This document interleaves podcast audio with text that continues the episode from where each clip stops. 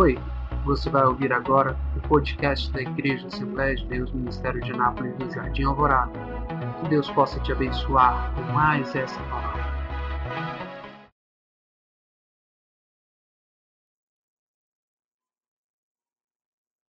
Livro de Malaquias, no capítulo 1, Malaquias é o último livro do Velho Testamento.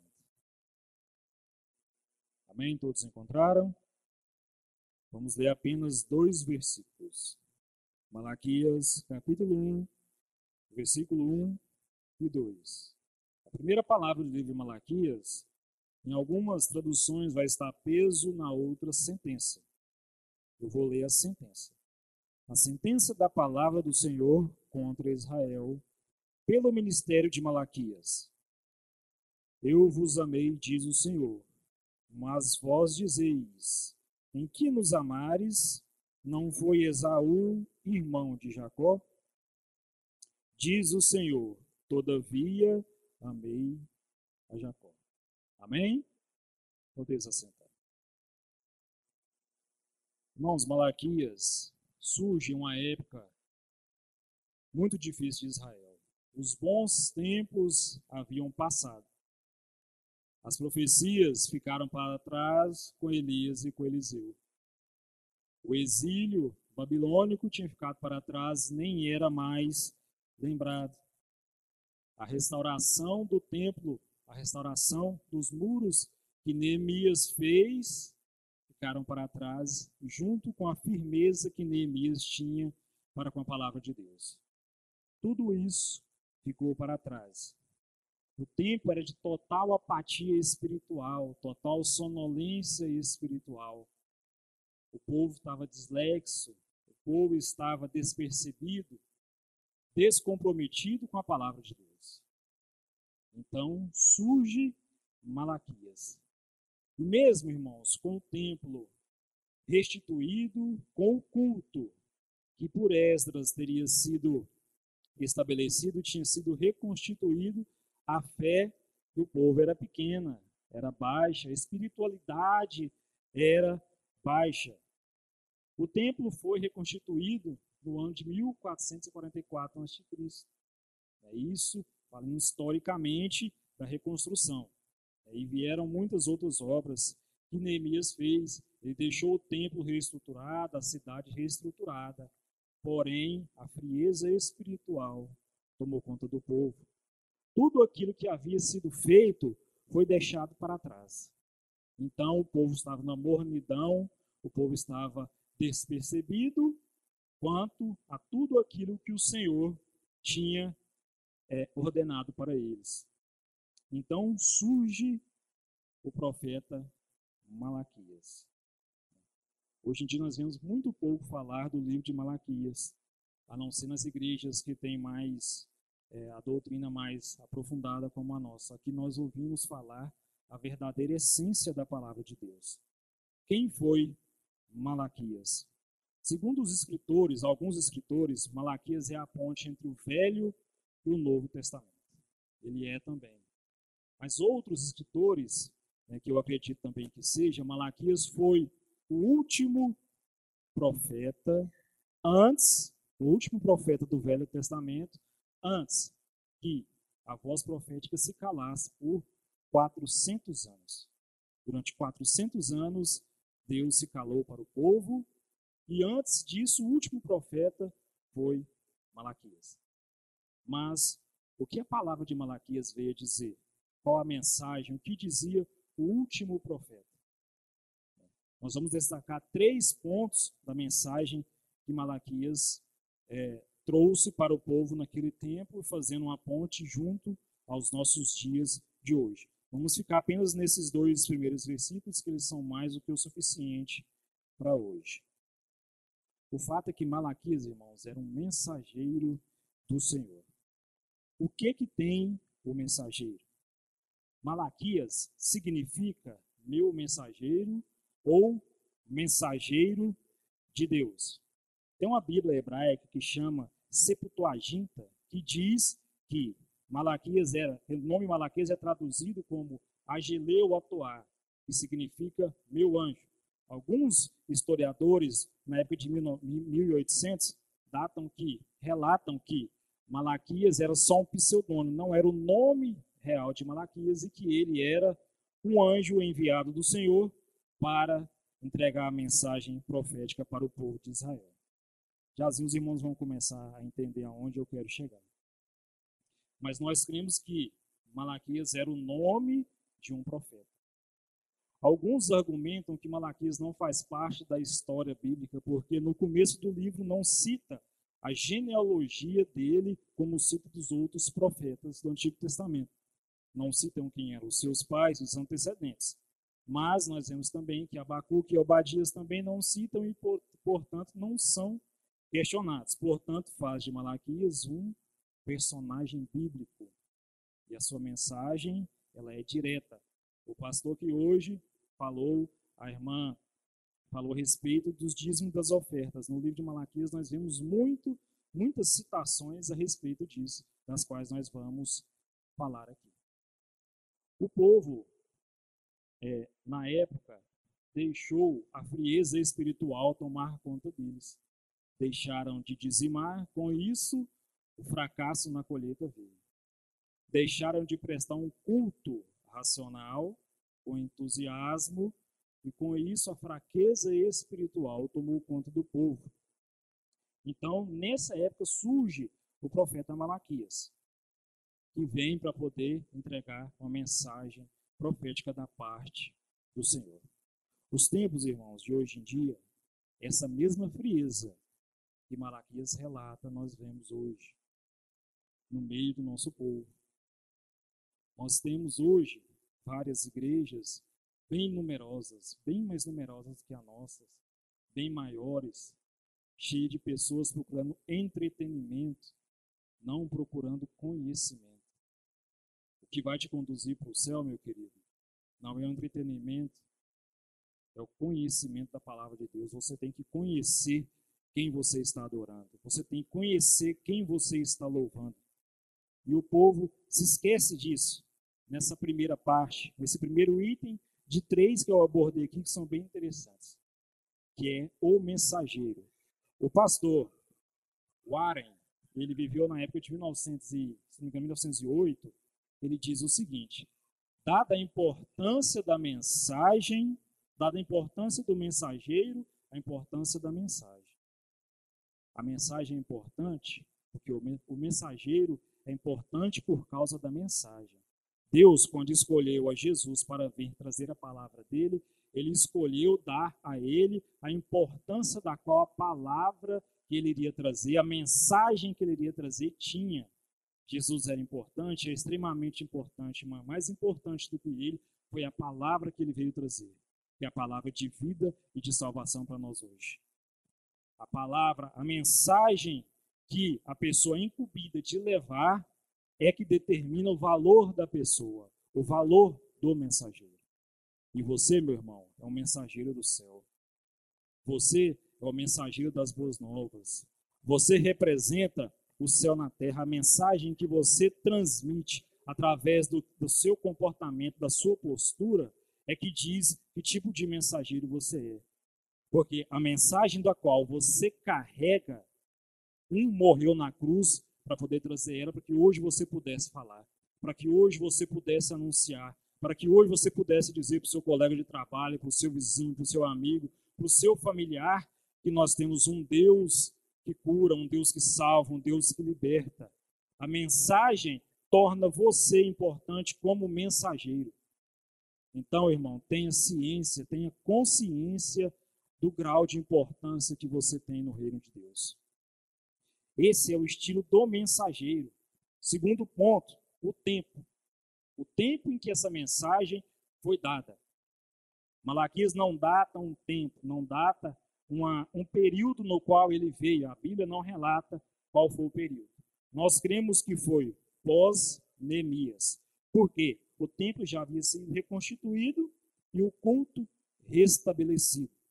Porém, havia um desleixo tanto o sacerdote quanto o povo estavam num desleixo espiritual gigante. havia uma desorganização. O sacerdote, na época, era incumbido de manter o formalismo, de manter a disciplina, eles deixaram de lado. As suas funções foram deixadas de lado. Em consequência, o povo também. Havia culto? Havia o culto. Irmãos, hoje há culto ao Senhor. O que nós estamos fazendo aqui é prestando um culto a Deus. Naquela época havia também culto. A liturgia do culto, a como Esdras ensinou lá atrás no livro de Esdras, como se cultuar, era mantido. Porém, era um culto sem vida, um culto sem entusiasmo, um culto prestado para agradar o homem. E como o profeta mesmo diz no livro de Malaquias, agradava o homem, porém desagradava a Deus. Bester, um escritor Bester diz que foi pós-Neemias porque havia condições corruptas da qual Neemias indicava, da qual Malaquias indicava, que foi no período pós-Neemias, porque Neemias era um homem rígido quanto à palavra de Deus. Ele tinha rigor. Então, tem três pontos que estabelecem que foi pós-Neemias. Quando Malaquias surgiu, foi pós-Neemias. A condição espiritual do povo estava decadente, o que era e em contramão ao que Neemias instituiu, que Neemias era firme quanto aos a, a, a palavra de Deus. Né? No tempo de Neemias, a infidelidade dos sacerdotes e do povo não era generalizada. Não quer dizer que não tinha. Tinha, mas não era generalizada. Porém, no tempo de Malaquias, a incredulidade, os falsos profetas eram generalizados. Os sacerdotes generalizaram e banalizaram o culto prestado a Deus. Terceiro ponto é que nem Neemias cita Malaquias, nem Malaquias cita a Neemias. Se subentende que foi pós Neemias pela reconstrução do templo. Conforme Malaquias fala, há fortes indícios da degeneração da fé israelita. O povo não cria mais. O povo questionava demais. O povo questionava o amor de Deus, questionava a honra de Deus, questionava a integridade, a grandeza, a justiça e o caráter de Deus. Eles estavam quase que um povo deísta. Deísta quer dizer um povo que reconhece a Deus, porém não reconhece a igreja e a religião como autoridade de Deus. Isso faz com que o povo, tendo uma visão deturpada dessa, da figura de Deus, da personagem, do personagem de Deus, leva um povo, leva o povo a ficar extremamente arrogante e autossuficiente. Um povo que ia para o templo e fazia as coisas de Deus no templo com enfado, por simples obrigação. Ia na igreja, um exemplo, por ir. Cantava por cantar, liderava por liderar, ia por ir, orava por orar. Era simplesmente formalidade. Simples formalidade. O povo estava decadente. O povo tinha deixado de dizimar. Povo tinha deixado de levar ofertas de valor a Deus.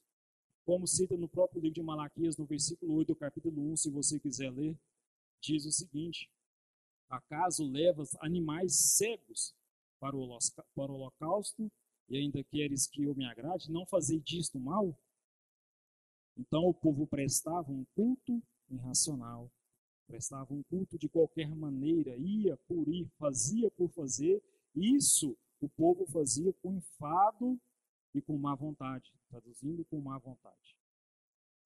E fazer a obra de Deus com enfado e com má vontade, naquela época, insultava a Deus. E o mesmo Deus daquela época é o Deus de hoje.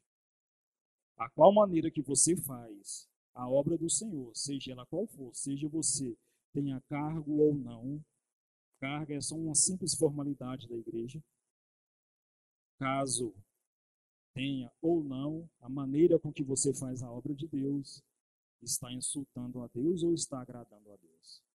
Na quinta-feira foi lido aqui uma passagem pelo missionário é, Ângelo, que dizia que não se pode agradar a dois senhores, não se pode servir a dois senhores. Há de agradar um e desagradar o outro. Na obra do Senhor, ou você o agrada, ou você o insulta. Esse era o tempo no qual o profeta Malaquias estava. Agora vamos para o terceiro ponto, terceiro e último ponto. O estilo.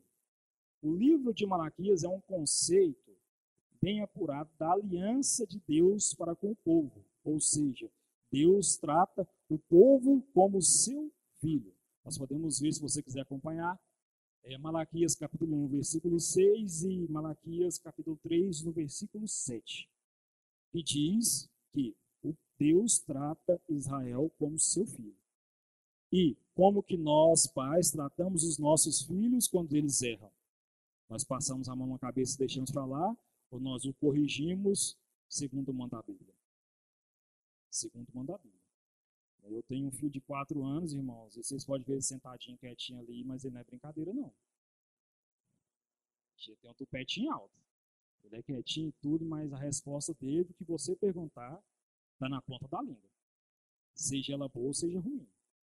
Aí, de vez em quando, eu preciso usar o que o Provérbios manda. Eu uso a vara com ele. É para poder discipliná-lo, porque eu quero o bem dele, não porque eu quero o mal, porque eu quero o bem dele. Eu prefiro eu corrigir com amor do que lá fora corrigir simplesmente por prazer. E ele não aprendeu o que é devido. Ensine ao seu filho o caminho que ele deve andar. No caminho, não o caminho. Eu já falei isso aqui algumas vezes. Nós ensinamos nossos filhos no caminho. No caminho é o que? Você pega na mão e junto. O caminho é apenas você indicar. Então ensine ele, irmão, o no caminho. E ele mais para frente vai te dar frutos. Isso é nítido, nós temos vários exemplos aqui mesmo na nossa igreja de pais que ensinaram seus filhos no caminho e não estão decepcionando. Você que tem filho pequeno, eu também, essa palavra serve para mim também. Vamos ensinar nossas crianças desde cedo no caminho. E tem uma coisa, pai, você é exemplo. Você é exemplo.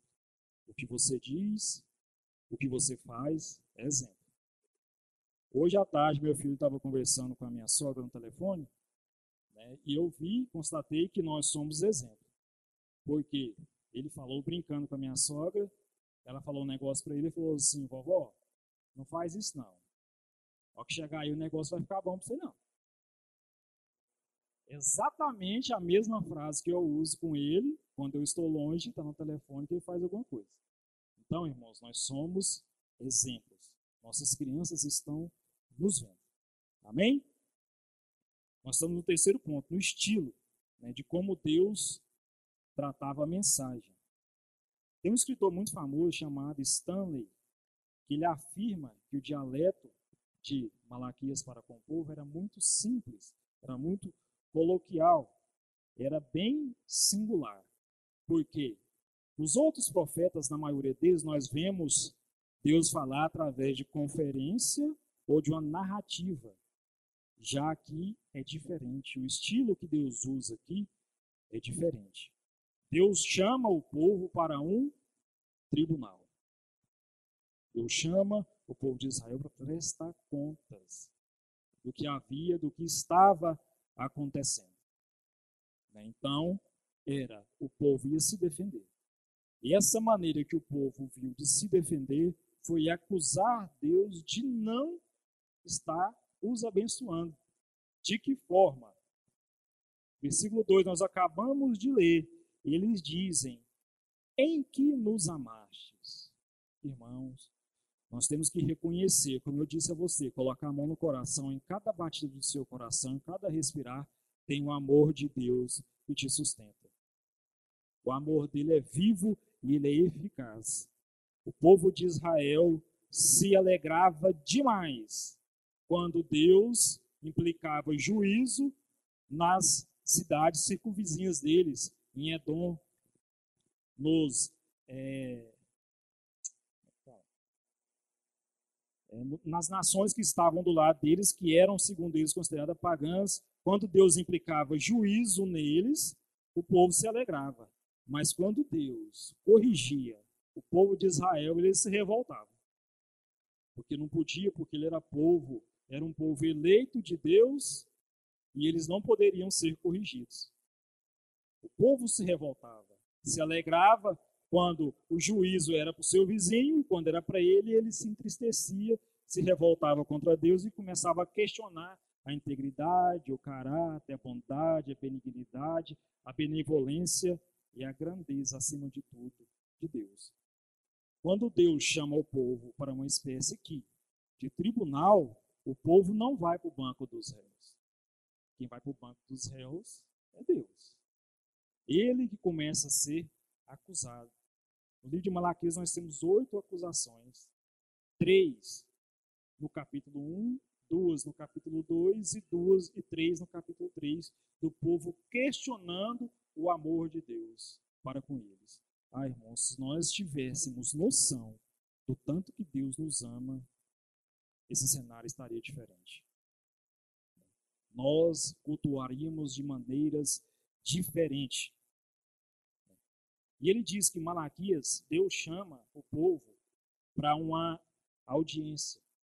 As palavras de Malaquias, irmãos, a mensagem de Malaquias pode parecer que ela era, pode parecer não, ela é uma sentença, porque a primeira palavra do livro começa por peso, algumas traduções é maçã, mazã, outras peso, outras sentença. Mas é tudo a mesma coisa. São traduções diferentes. É tudo sentença. Peso naquela época significava sentença de Deus. Mas o livro de Malaquias trata-se de um poderoso apelo, um poderosíssimo apelo de Deus para o povo, para o arrependimento, para que eles pudessem voltar a Deus. É um apelo, ele está pedindo, ele está suplicando que o povo volte para Deus, volte a prestar um culto racional. Volte a reconhecer Deus como seu Senhor. Volte a entender que são unicamente dependentes, independente da situação de Deus.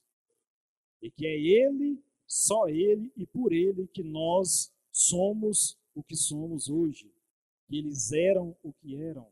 Deus os sustentava e Deus é quem nos sustenta. Se você está vivo, ainda mais hoje, com o mundo da forma que está, com essa doença que está matando vários. E quando se fala em números de mortos, fora do Brasil ou no Brasil, nós ficamos é, alarmados, mas não tanto. Nós ficamos realmente abalados quando vai um do nosso cotidiano. Tem um rapaz do meu serviço que nós tínhamos um convívio até razoável e ele faleceu há duas semanas. Eu nem sabia que ele estava internado. Simplesmente chegou a notícia no grupo da empresa que ele faleceu. E era uma figura importantíssima na empresa. Então nós só damos valor quando acontece do nosso lado. Então, irmão, dê valor à sua vida. Louve a Deus. Dê lugar a Ele na sua vida. Reconheça que Ele é o único e suficiente Salvador que você precisa. Reconheça a grandeza dele quando você acordar, porque Ele te deu a condição de abrir os olhos de levantar, de trabalhar, te deu a condição de um emprego, te deu a condição de uma vida. Porque muitos hoje não têm essa oportunidade que você tem. Muitos estão nos leitos de hospitais querendo estar aqui sentado, ouvindo a palavra de Deus e não tem. E você é privilegiado de estar aqui hoje, ouvindo a palavra de Deus. A mensagem de Malaquias, ela é, ela não passa, ela não venha ser conciliadora, consoladora, mas ela tem um propósito profundo de censurar a prática do pecado. É algo pesado e duro de se ouvir da parte do Senhor. O que ela diz não é fácil, não é uma, uma palavra azeitada, não é uma palavra aveludada, que hoje a igreja pós-moderna tem a intenção de ouvir. É uma palavra dura. Hoje também nós sofremos com dificuldades espirituais. Hoje, o pragmatismo atrai aqui o, pragmatismo das mensagens, o pragmatismo corre atrás da mensagem aveludada, que a massagear o seu ego, uma mensagem de alta ajuda, mensagens suaves e que não vai de encontro e de confronto para com o pecado, e faz cócegas no ego e na vaidade humana. E essa não é a palavra do Senhor. O ouvinte contemporâneo, o ouvinte pós-moderno, a igreja de hoje, ela não, não quer um comprometimento, não quer um comprometimento com a palavra de Deus, ela quer entretenimento, ela não busca conhecimento, ela busca entretenimento. O seu culto não é racional. Nós, hoje, muitas igrejas não prestam um culto racional a Deus. Muitos vão à igreja não para sentir e para ouvir a racionalidade bíblica. Eles vão atrás de um culto sensorial. Querem apenas sentir algo de Deus, mas não querem ter comunhão com Deus. Alguns pregadores estão interessados, irmãos, em muitas pregações que nós vemos. É, hoje todos nós temos acesso à internet, a, a, a livros e tudo. Hoje, a maioria dos grandes pregadores não querem alimentar as ovelhas, querem agradar os bodes.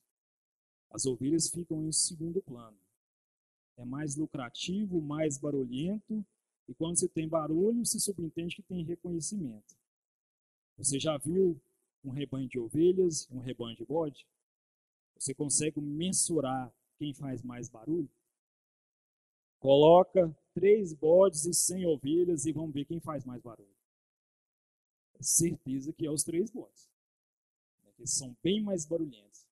Então, a maioria hoje está procurando agradá-los do que alimentar as ovelhas. E uma vez, irmãos, que nós somos frutos do amor de Deus, como eu disse no começo, nós somos eleitos por Deus, somos amados por Deus. Deus escolheu nos amar. Ele escolheu fazê-lo. Não é porque nós somos merecedores, porque o amor de Deus, ele é declarado para conosco. No versículo 2, se você ainda se lembra, eu vou repetir para você. No versículo 2, Deus declara esse amor para conosco, esse amor eletivo na última parte. Diz o Senhor: Todavia amei a Jacó. E mais para frente aqui ele vai dar a sentença de Esaú. Até o versículo 5, se não me engano. Ele vai dar a sentença de Esaú mas ele escolheu amar a Jacó. Por quê? Porque desde o ventre ele escolheu a Jacó. O amor de Deus ele é declarado e imutável. Ele não muda. Ele é o mesmo para você ontem, é o mesmo para você hoje, será o mesmo para você eternamente. A escolha de Jacó não foi motivada foi motivada por um amor imerecido. Jacó, mesmo sendo o enganador, um trapaceiro, Deus escolheu o amar. Deus escolheu amar a Jacó por um simples fato. Deus escolheu amar a Jacó apesar da sua insignificância. Não é porque era Jacó, foi apesar da sua insignificância. O amor de Deus por Jacó, ele foi, foi motivado porque ele era imerecido. Jacó não merecia ser amado. Ele roubou a primogenitura, ele enganou, ele fraudou, ele fugiu. Tudo isso, mas Deus, mesmo assim, nos amou, amou a Jacó. E da mesma forma é para conosco, nós somos imerecedores, nós somos pecadores. Como povo de Deus, nós somos também considerados como o povo de Israel, que peca, que afronta, que confronta, que questiona, mas ainda assim Deus nos ama. E nós conseguimos ver mais o amor de Deus para com o povo dele, quando eles o corrigiam, do que quando ele o abençoava. Só que o povo não enxergava desta forma. Quando o povo sai do exílio babilônico, eles entendem que as bênçãos financeiras iriam iria dizer o que eles tinham feito, iriam ser recompensados com bênçãos financeiras naquela época, porque eles é, aguentaram todo o exílio sem negar o amor de Deus. O amor de Deus não é isso, meu querido. O amor de Deus está no seu levantar, está no seu respirar, está no seu andar, está na sua capacidade de amar o próximo. O amor de Deus está presente, a recompensa dele é o amor dele para conosco. É o amor que ele tem nos proporcionado. Né? Deus não nos escolheu pelo que nós somos. Deus nos escolheu pelos que nós fazemos. Porque nós somos pecadores. O que, é que nós fazemos? Nós somos pecadores. Deus não, não nos elegeu porque ele previu que nós iríamos crer, mas por causa da eleição, por causa da fé. Nós não fomos eleitos pela fé que nós temos. A fé é apenas uma consequência da nossa eleição. Nós fomos eleitos. E isso produz em nós, pelo menos deveria produzir em nós, fé. Ele não nos escolheu porque viu em nós boas obras. Meu querido, você foi escolhido para as boas obras e não por causa delas. Deus não nos escolheu porque viu em nós santidade. Deus nos escolheu para a santidade, não por causa dela. Você foi escolhido não por ser santo, mas para ser santo. E quando você é escolhido para ser, significa que você não é, mas que Deus vai te capacitar e você vai ser santo. Deus não nos elegeu porque viu em nós obediência. Ele nos escolheu para a obediência e não pela obediência. Você foi escolhido para obedecer. Logo se entende que você é desobediente. Nós somos desobedientes. A nossa carne é, é desobediente. Nós escolhemos tudo aquilo que não convém a Deus. O povo estava, Israel estava num ceticismo e num formalismo muito grande. O que, que é o formalismo? É equiparação de tudo ser igual a igreja fulana é assim, por que, que eu não posso ser? Vamos formalizar, vamos ser iguais. O irmão fulano é assim, por que, que eu não posso ser? Eu vou ser também. Apóstolo Paulo diz: todas as coisas me são listas, mas nem tudo me convém. Muitos dizem: eu vou fazer isso, eu vou fazer aquilo, e depois eu me acerto com Deus. Irmãos, já imaginou chegar na presença de Deus ele olhar para você e dizer: Apartai-vos de mim, porque eu não vos conheço.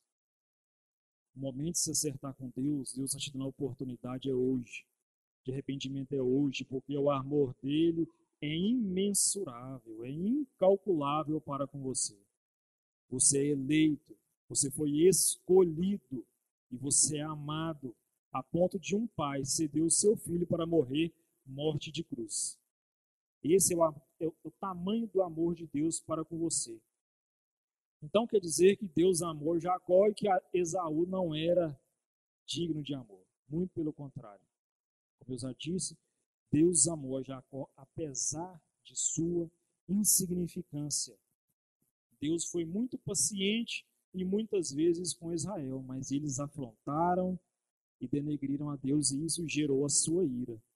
Mas quando o período de disciplina passava, Deus os restituía em dobro ou mais tudo aquilo que lhes fora tirado.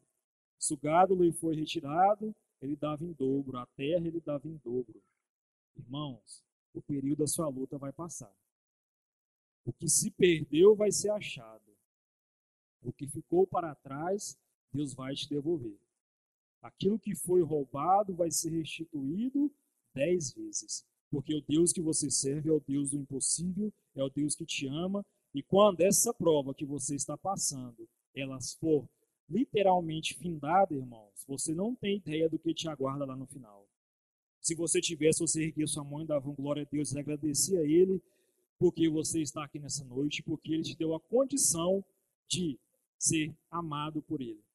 E que quando nós estivermos com Ele, nós vamos saber que valeu a pena passar por tudo que nós passamos. Deus está te preparando. E Ele faz duas atividades ao mesmo tempo. Ele te prepara para o céu e Ele te prepara para receber as bênçãos também aqui na terra. O período difícil é apenas uma preparação. E você, irmão, prepare o seu espírito, prepare a sua alma, reconcilie-se com quem precisa, porque a qualquer momento nós podemos ser chamados. A qualquer momento, Deus, Jesus está batendo nas portas para vir buscar a sua igreja. Nós não sabemos a hora, nós não sabemos o dia, mas os, os acontecimentos que a Bíblia relata estão aí todos os dias. Todos os dias nós vemos o cumprimento da palavra de Deus. Então nós podemos entender que a vinda dele está próxima e que ele nos ama e que ele é fiel para conosco, independente da nossa infidelidade para com ele. Então, irmãos, adore mais, busque mais, ore mais, jejue mais, busque mais as coisas espirituais, procure ter intimidade com Deus e você vai ver um resultado extraordinário na sua vida. Amém? Jesus abençoe. Foi essa mensagem que Deus colocou no meu coração. Espero ter falado com os irmãos de alguma forma. Amém? Agradeço a oportunidade.